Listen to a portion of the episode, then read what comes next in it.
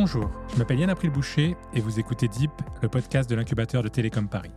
Nous allons plonger ensemble dans les profondeurs de la tech française pour y découvrir les technologies de demain et rencontrer les entrepreneurs qui se cachent derrière les machines. Aujourd'hui, la cybersécurité n'est plus qu'une simple affaire d'experts. Le genre de choses qui se discutaient entre pairs dans des salons spécialisés. On en entend parler quotidiennement dans les grands médias et des affaires de piratage d'hôpitaux ou autres entreprises font régulièrement la une. Il faut dire que la numérisation de l'ensemble de nos organisations en fait un terrain de jeu formidable pour les hackers. Mais les entreprises sont-elles suffisamment équipées pour faire face à cette vague et les salariés suffisamment formés? On en discute avec deux experts aujourd'hui, Michael Timbert, cofondateur de Biki, et Amré Abouali, cofondateur de CyberChain. Bonjour à tous les deux. Bonjour. Bonjour. Et on va commencer avec Amré.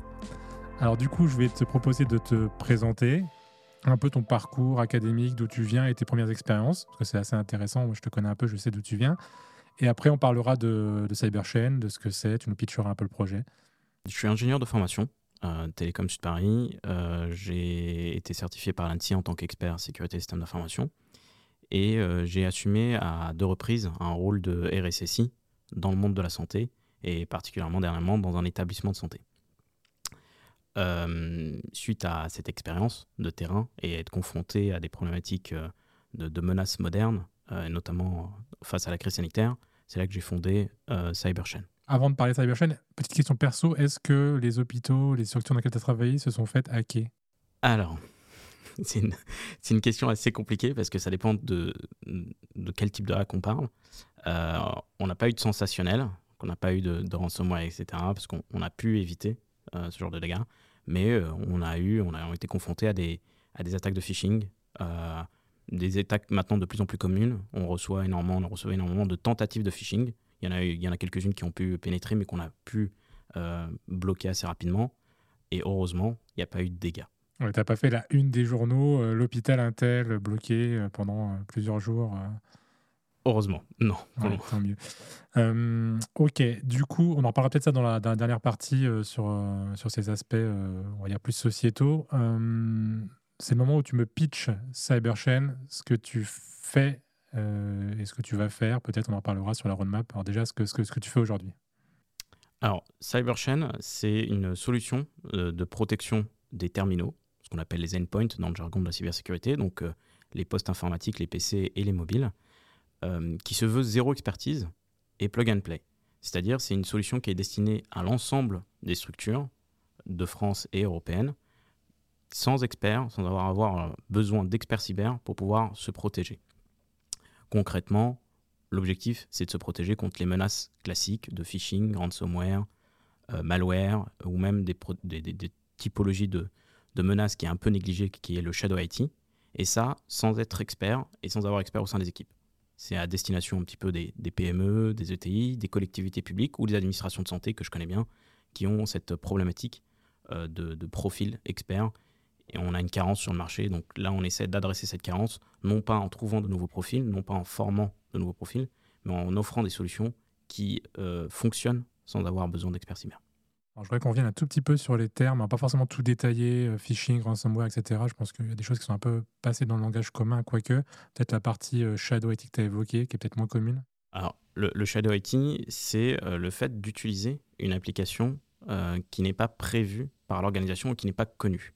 Par exemple, je suis un employé, un salarié d'une structure, et j'ai des documents sensibles, et j'utilise un service en ligne, tel que WeTransfer ou autre, pour envoyer ces fichiers le fait d'utiliser ce genre de solution ou ce genre de service sans que le service IT soit en connaissance de l'existence de ce service-là, met à risque potentiellement l'entreprise parce que ces données-là se retrouvent dans la nature. Et plus on est dans des secteurs sensibles ou innovants, plus l'usage de solutions non maîtrisées peut augmenter le risque pour la structure. Et on a plein de phénomènes comme ça. On a l'usage de, par exemple, des solutions de type Dropbox euh, ou du Google Drive, des solutions qui ont été faites pour un usage particulier qui se retrouvent dans l'environnement privé et qui mettent à risque des données professionnelles euh, et notamment l'activité de l'entreprise à terme. Avant de revenir sur les prochaines étapes pour CyberChain, je voudrais que tu me parles un peu de techno. Tu nous as pitché un peu ce que fait et à quoi sert ta solution et comment est-ce qu'elle le fait finalement, via quelle technologie? Alors, nous, on se positionne sur la technologie des CASB, Cloud Access Security Broker. Ça s'écrit CASB. Euh, cette typologie de solution consiste à maîtriser les flux sortant d'un poste informatique ou mobile euh, lorsqu'il essaie d'accéder à des ressources sur Internet. Donc on va pouvoir contrôler l'ensemble et la totalité des flux avec une exhaustivité euh, précise et on va pouvoir mettre en regard ces flux euh, vis-à-vis d'une base de données et une, connaissance et un système d'intelligence mutualisé dans le cloud. Ça permet de répondre en temps réel à un grand nombre de menaces, et notamment toutes les menaces qui se basent sur Internet. Et ça permet de le faire sans que l'entreprise ait besoin de paramétrer un certain nombre de choses. On le fait de manière dynamique et automatique, et toutes les nouvelles menaces, on arrive à les détecter et à les, à les renseigner. Ça, c'est le premier volet du CASB. Nous, on rajoute à cela une approche de simplification dans la configuration et on rajoute une stratégie qu'on appelle de durcissement.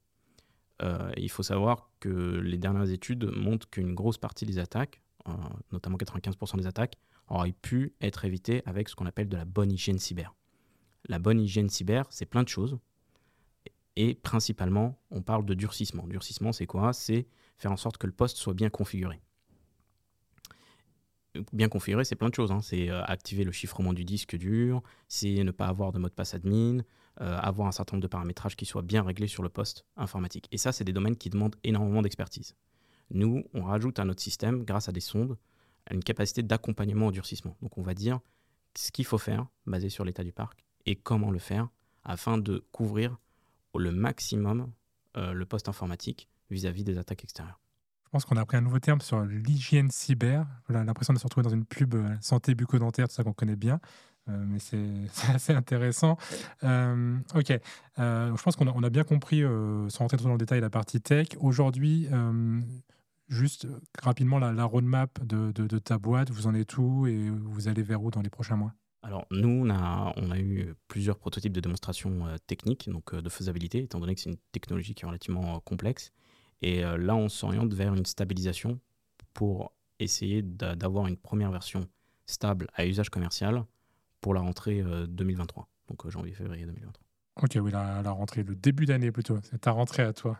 Je, Jacques me parle un peu d'un sujet qu'on va évoquer un peu plus tard. Est-ce que toi, ton outil, il a aussi des aspects de, de sensibilisation, de formation, parce que c'est quand même un gros enjeu dans la cyber. On en discutera tous ensemble dans la troisième partie, mais est-ce que tu intègres ces, aspects-là? Alors, nous, on intègre un, sujet de formation, c'est-à-dire notre objectif, c'est de prendre des structures qui n'ont pas d'experts cyber, qui n'ont pas d'expertise cyber, et de les prendre par la main pour qu'ils établissent une démarche cyber.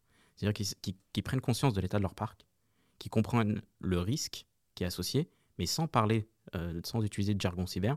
Donc comprendre que si un poste est compromis, on risque telle et telle chose pour la structure, et les accompagner à savoir qu'est-ce qu'il faut faire en face et pourquoi il faut le faire. Ça, c'est dans l'interfaçage et dans, le système de présentation. C'est comme ça qu'on présente les choses afin de former. Notre objectif, c'est de former tous ces acteurs qui n'ont pas d'expert cyber à comprendre le domaine de la cyber. Ils vont pas forcément devenir experts, mais ils vont avoir les mots-clés, ils vont avoir les éléments stratégiques pour pouvoir faire appel à des experts en cas de besoin sur des périmètres délimités qu'ils maîtrisent. Et avant que je passe la parole à Michael, euh, si aujourd'hui tu voulais euh, parler de CyberChain à quelqu'un, un interlocuteur précis, à qui tu aurais envie d'en parler? Ça peut être une structure, ça peut être une personne physique. C'est une bonne question. Ou une typologie de personne. Hein. Ah, une typologie de personne, euh, pour moi, ça serait les, dirigeants de, des structures de taille diverses. c'est le, point important dans la cybersécurité, indépendamment de, de CyberChain, c'est qu'on prenne conscience de l'utilité de la prévention et de la mise en place de solutions en amont d'une crise et pas a posteriori d'une crise. Et s'ils pouvaient euh, nous entendre, euh, le message c'est euh, dotez-vous des bonnes solutions rapidement sans avoir une ribambelle de solutions. Ça sert à rien d'avoir 10 000 solutions parce qu'à la fin on ne les utilise pas. C'est extrêmement compliqué à mettre en place, une solution de cybersécurité habituellement. Et en avoir plein ne nous protège pas davantage. avoir une solution, voire deux solutions qu'on maîtrise pleinement, c'est la clé d'une cybersécurité qui est pérenne et qui est résiliente. Ok, je te reposerai la question en troisième partie sur euh, la, s'il y a une taille critique de, société euh, qui que ça concerne ou non. Écoute, Michael, on va passer à, ta partie. Euh, donc, même punition, ta présentation, ton parcours académique avant, avant la création de, Biki. Et après, on parlera de ton, ton projet actuel et, de son, futur. Bonjour, donc je suis Michael Timbert, je suis docteur en cybersécurité donc j'ai fait, euh, moi j'ai fait la fac, ensuite j'ai fait euh, mon doctorat à Télécom Paris Et Télécom Paris Tech à l'époque. à l'époque, c'est Télécom Paris. Télécom Paris maintenant, effectivement. Et donc j'ai travaillé dans beaucoup de milieux de la, de la cybersécurité dans, dans, plein de domaines. Et avant, je travaillais plus sur le, sur le hardware, donc vraiment sur le matériel. Et on a développé pendant mon travail plein de, solutions basées sur la cryptographie. Du coup, avec nos amis, on s'est interrogé sur la, la possibilité justement d'utiliser toutes nos connaissances pour en fait se débarrasser des mots de passe tout simplement. Puisque aujourd'hui, euh, nous, on était tombé sur le fait que les mots de passe, gérer les mots de passe, ça devient une, horreur. Et en fait, euh, tout le monde est d'accord avec nous. Hein. Plus personne ne veut gérer des mots de passe différents, compliqués, longs euh, pour plein de services. Et il faut savoir que quasiment aujourd'hui, plus de la moitié, je dis 50%, mais on est plus vers les 60-70% des, piratages d'entreprises aujourd'hui, sont à cause d'un mot de passe faible ou d'une fuite de mot de passe. Donc, on a décidé de monter Biki qui euh, a pour but de proposer un système d'authentification sans mot de passe pour les entreprises et un système de, pour gérer les, comptes des utilisateurs dans l'entreprise pour le gérant de l'entreprise de façon euh, simple et qui ne nécessite pas euh, d'embaucher une personne dédiée à ça, puisque c'est quelque chose qui peut prendre vite beaucoup de temps et beaucoup de ressources de gérer les différents comptes, les accès à différents services dans une entreprise. Ok, alors je pense que la promesse, tout le monde, euh, tout le monde la voit très bien. On est tous euh, fans de. Moi, j'ai plus envie d'avoir de mot de passe. Personne n'a envie d'avoir de mot de passe.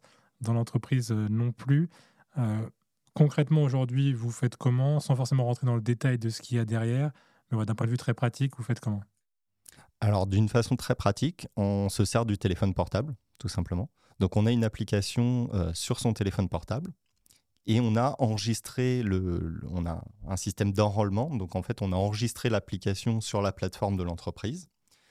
Et quand vous accédez à un service de l'entreprise, vous rentrez tout simplement votre identifiant sur cette plateforme et vous allez recevoir une notification sur votre téléphone en disant euh, vous êtes un tel, vous essayez de vous connecter sur tel service, est-ce que c'est bien vous ou non? Et vous allez accepter ou non la connexion. Bien sûr, derrière, euh, ça paraît hyper simple à utiliser, mais derrière, on utilise tout ce qui est euh, cryptographie asymétrique, donc tout ce qui est utilisé euh, dans les cartes bancaires depuis plus de 60 ans ou euh, plus récemment dans la blockchain pour de, authentifier de façon très forte l'utilisateur. Alors la question que tout le monde peut te poser est si quelqu'un prend le contrôle de mon téléphone, ça se passe comment Est-ce qu'il y a une barrière à ce niveau-là ou pas? Alors, effectivement, on a plusieurs niveaux de sécurité et au niveau du téléphone, on peut configurer, déjà il va falloir déverrouiller le téléphone, donc il y a une couche qui est déjà normalement sur le téléphone, et quand vous déverrouillez l'application pour valider ou non la, notification, on va vous redemander une authentification, mais sur le téléphone. Ce n'est pas une authentification qui va vous, vous authentifier au prendre du service, mais c'est juste votre empreinte digitale, votre code PIN, qui va permettre de euh, certifier que vous avez le droit d'utiliser votre téléphone. Comme aujourd'hui on offre notre solution à des entreprises, en fait c'est très simple. Si vous perdez votre téléphone ou si on vous le vole, en fait vous avez uniquement à appeler votre système d'information et à, dire voilà on vient de me voler mon téléphone et le mec qui s'occupe du système d'information a juste à désactiver votre compte en cliquant sur un seul bouton et le système de l'informatique de l'entreprise est sécurisé. Donc ça, c'est la promesse actuelle que, que tu vends euh, à, tes clients. Je sais que vous, vous travaillez aussi sur des bah, sujets de recherche, parce que toi, tu es docteur, dans ton équipe, tu as plein de docteurs. Hein, Trois docteurs, oui. Exactement. Euh, c'est quoi les sujets de recherche sur lesquels tu travailles, on va dire, les, qui sont aussi les prochaines étapes de ton projet, mais peut-être encore plus loin que ça, parce qu'on est sur des horizons peut-être plus, plus lointains Alors, euh, effectivement, aujourd'hui, notre principale recherche dans notre RD, c'est ce qu'on appelle la cryptographie post-quantique. Alors, ça n'a rien à voir avec la cryptographie quantique. C'est euh, développer des, des, algorithmes quantiques, euh, post-quantiques, qui permettent en fait de résister à l'ordinateur quantique. Aujourd'hui, les algos qu'on utilise sont euh, très résistants contre les, les attaques. Le problème, c'est qu'avec l'avènement de l'ordinateur quantique qui va arriver prochainement, dans quelques années, ça remet en question tous ces, algos euh, cryptographiques. Donc on va peut-être pouvoir les casser beaucoup plus facilement. Donc on va passer euh, d'une centaine d'années pour casser un code à euh, quelques années. Donc ça peut poser de gros problèmes pour des gens ou des institutions qui auraient des ordinateurs quantiques. Donc, on est en train de surveiller le marché et voir comment on peut implémenter justement de la cryptographie post-quantique. Donc, sur un ordinateur normal, hein, il n'y a pas besoin d'ordinateur quantique pour faire de la cryptographie post-quantique. Mais par contre, l'algo est fait de telle façon que même un ordinateur quantique n'arriverait pas à casser ce, chiffrement. Il y a des entreprises qui s'intéressent déjà à ce sujet-là? Oui. Euh, des grandes entreprises ou des... Alors, il y a, des, il y a beaucoup d'entreprises, beaucoup d'institutions aussi, hein, en cybersécurité qui, qui s'intéressent à ça. Et donc le but, c'est de, proposer une solution qui sera à la fois sécurisée, française, bien sûr, puisqu'il y a toujours le problème, dès qu'on parle de cryptographie, ça a été déjà le cas en cryptographie standard, euh, quand c'est un autre pays qui vous propose des solutions cryptographiques, vous avez toujours le problème de dire, euh, oui, mais à quel point c'est sécurisé? C'est peut-être un sujet sur lequel on, reviendra par la suite sur euh, la souveraineté dans la cybersécurité. On pourrait faire un épisode très très long si on aborde tous les sujets. On va essayer de se, limiter. Avant de passer à ça, j'aimerais que tu, tu, nous parles un peu, toi, de, de ton déclic pour monter ton projet. On n'en a pas parlé. tu nous as dit que finalement, toi, tu es docteur en cryptographie, tu as travaillé dans pas mal de structures. Je crois que c'est ton premier projet entrepreneurial. Oui. Euh, ça t'est venu comment? Tu nous disais, bon, tu avais pas mal de sujets euh, avec les gens avec qui tu travaillais que tu avais envie de, de, voir aboutir et tu n'y arrivais pas là où tu étais. C'est quoi le déclic pour lancer vraiment ton projet à toi? Alors, le déclic, euh, en fait, ça a été mon collaborateur, Tui. Puisqu'en fait, on parlait, c'est avec lui qu'on parlait beaucoup des, des problèmes d'authentification et tout ça. Et un jour, c'est lui qui est venu et qui m'a dit Bon, bah écoute, notre idée, moi j'y crois je monte ma boîte, est-ce que tu veux venir? Et j'ai dit oui. Alors ça paraît simple, hein, comme ça, parfois il y a des histoires de euh, création d'entreprise qui paraissent assez simples, c'est le cas pour toi, mais, mais tant mieux. Euh, ok. Euh, on, va enchaîner avec une question beaucoup plus large qui embrayera sur, sur un échange avec Amré. Aujourd'hui, en matière de piratage, on a un peu l'impression que c'est toujours ça n'arrive qu'aux autres. Genre comme moi, en tant que personne, ça va pas m'arriver, ou moi, en tant qu'entreprise, ça va pas m'arriver. finalement, c'est faux, on le sait bien, mais est-ce qu'il y a un profil type d'utilisateur, de, structure qui se fait facilement hacker, ou est-ce que tout le monde est à la merci de, ce genre de piratage euh, Franchement, je ne sais pas. Euh, moi, de ce que je vois de l'état euh, actuel, c'est que non, il n'y a pas de profil type, c'est tout le monde peut se faire pirater. Et là où ça peut être encore plus faire, faire un peu plus peur, c'est que des fois on se fait pirater et on s'en rend compte. On se rend compte qu'on s'est fait pirater. Un ransomware, par exemple, typiquement, tout de suite, on se rend compte puisque nos fichiers sont chiffrés et qu'on nous demande de l'argent.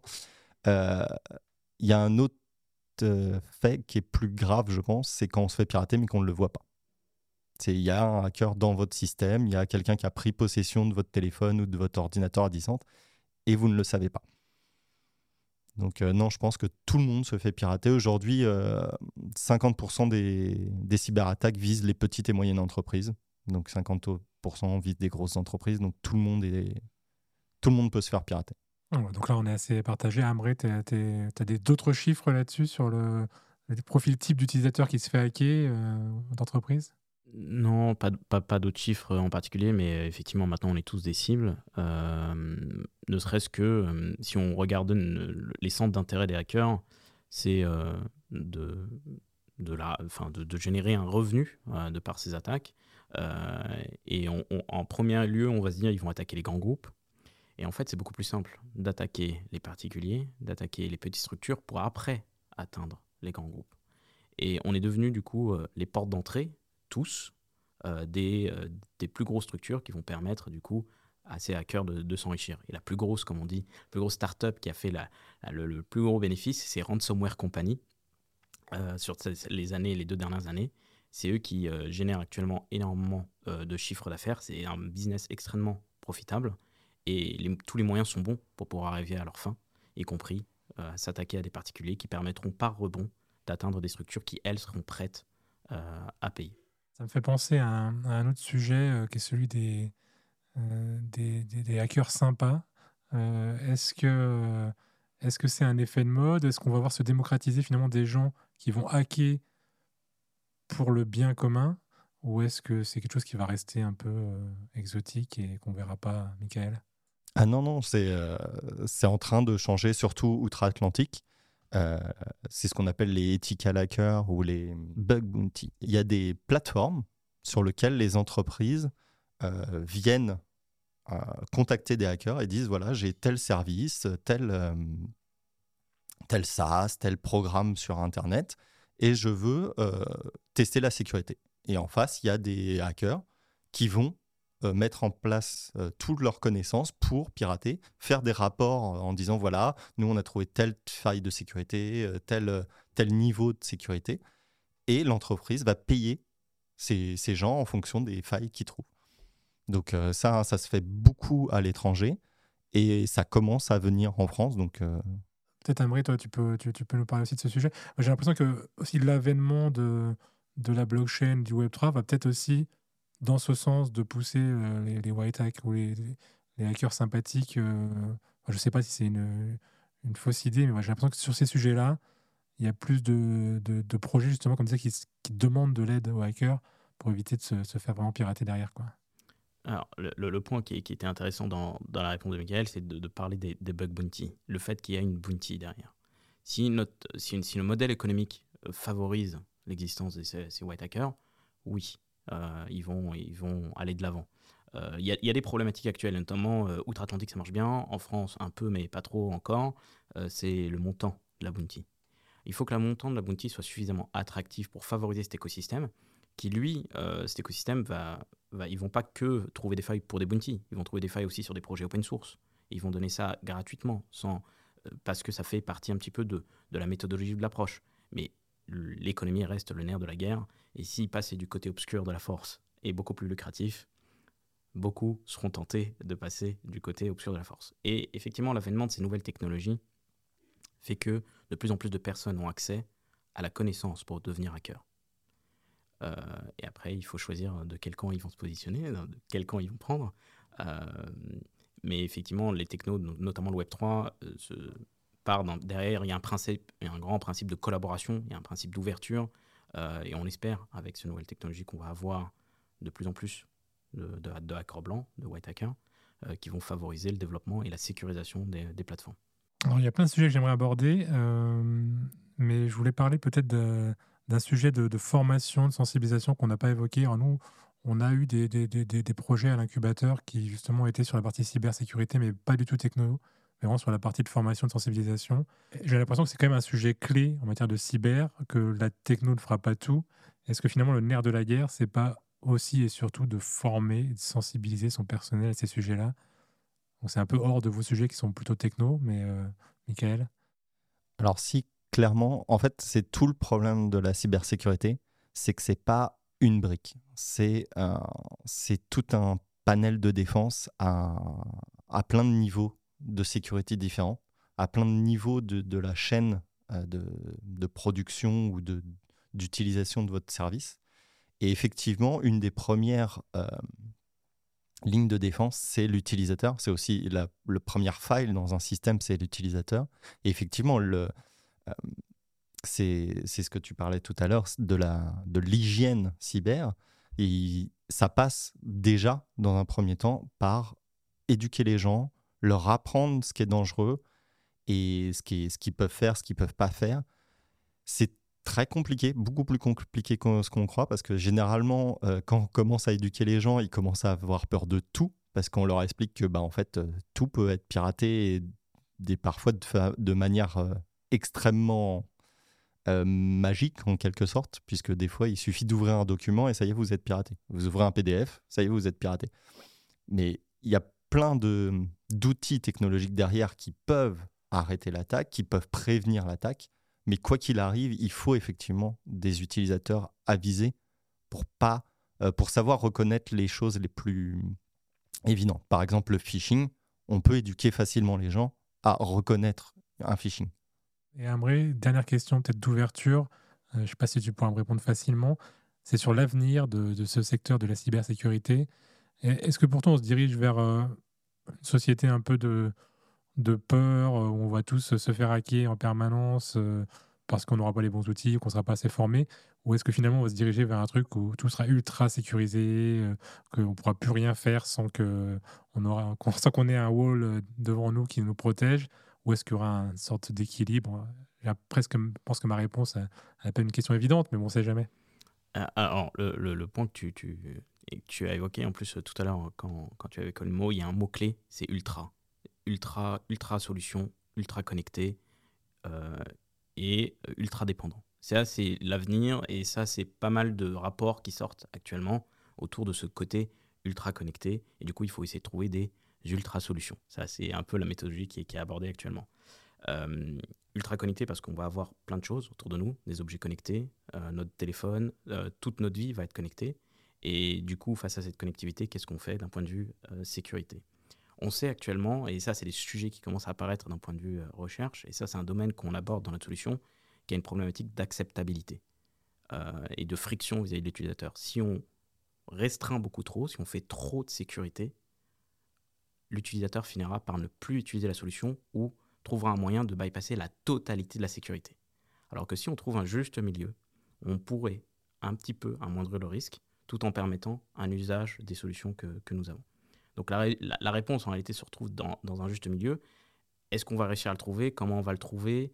Euh, Quelle est la démarche? Il y a plein de sujets en cours, que ce soit sur euh, les objets connectés avec la 5G, que ce soit sur le métaverse, euh, que ce soit sur le Web 3.